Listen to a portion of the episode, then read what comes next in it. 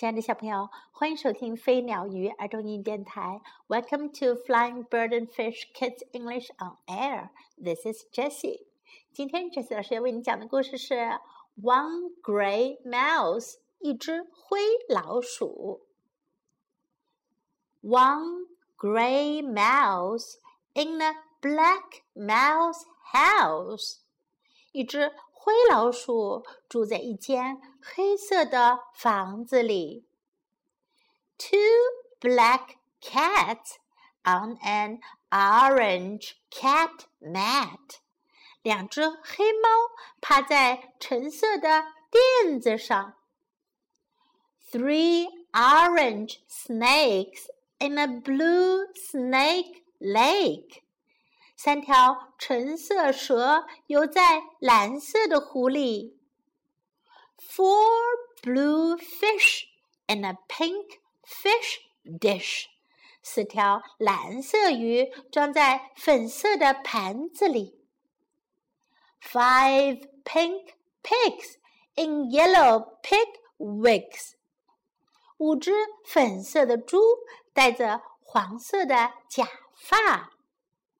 six yellow bees in a green bee tree. 六只黄色的蜜蜂待在绿色的树上。Seven green frogs on a brown frog log. 七只绿色的青蛙趴在棕色的原木上。Eight brown bears on a white bear chair，八只棕色的熊坐在白色的沙发上。Nine white ducks in a red duck truck，九只白色的鸭子钻进红色的卡车里。Ten red snails in a gray snail pail。 十只红色的蜗牛爬进灰色的水桶中。小朋友，在今天的这个故事当中，我们要学会的东西可多了。首先是一到十的说法，来跟这次老师一起念一遍吧。One，一；one，one；two，二。two, two, three, 三 three, three, four, 四 four, four, five, 五 five, five, six, 六，six six seven 七，seven seven eight 八，eight eight nine 九，nine 九，nine ten 十，ten ten，我们还要学会十种颜色的说法：gray 灰色的；gray，gray；black 黑色的；black，black；orange 橙色的；orange，orange。 blue 蓝色的，blue blue pink 粉色的，pink pink yellow 黄色的，yellow yellow green 绿色的，green green brown 棕色的，brown Brown, white 白色的，white, white, red 红色的，red, red, 我们还要再来学十对单词。这十对单词呀，它们是押韵的，拼写和发音很相近。一组啊是动物的名称，还有一组是物品的名称。我们来一对一对的学吧。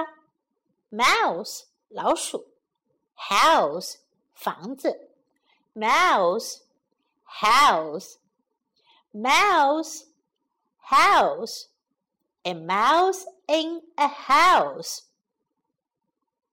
cat 猫 mat 垫子 cat mat cat mat a cat on a mat a cat on a mat snake 蛇，lake 湖，snake lake snake lake a snake in a lake fish 鱼 ，dish 盘子，fish dish fish dish a fish in a dish pig 猪，wig 假发，pig wig pig wig a pig in a wig bee 蜜蜂，tree 树，bee tree bee tree a bee in a tree frog 青蛙，log 原木，frog log frog log a frog on a log bear 熊，chair 椅子，bear chair bear chair a bear on a chair. Duck 鸭子，truck 卡车，duck truck duck truck a duck in a truck. Snail 蜗牛，pail 水桶，snail pail snail pail, a snail in a pail。最后，小朋友们跟着杰西老师把这十句话都来练习一下吧。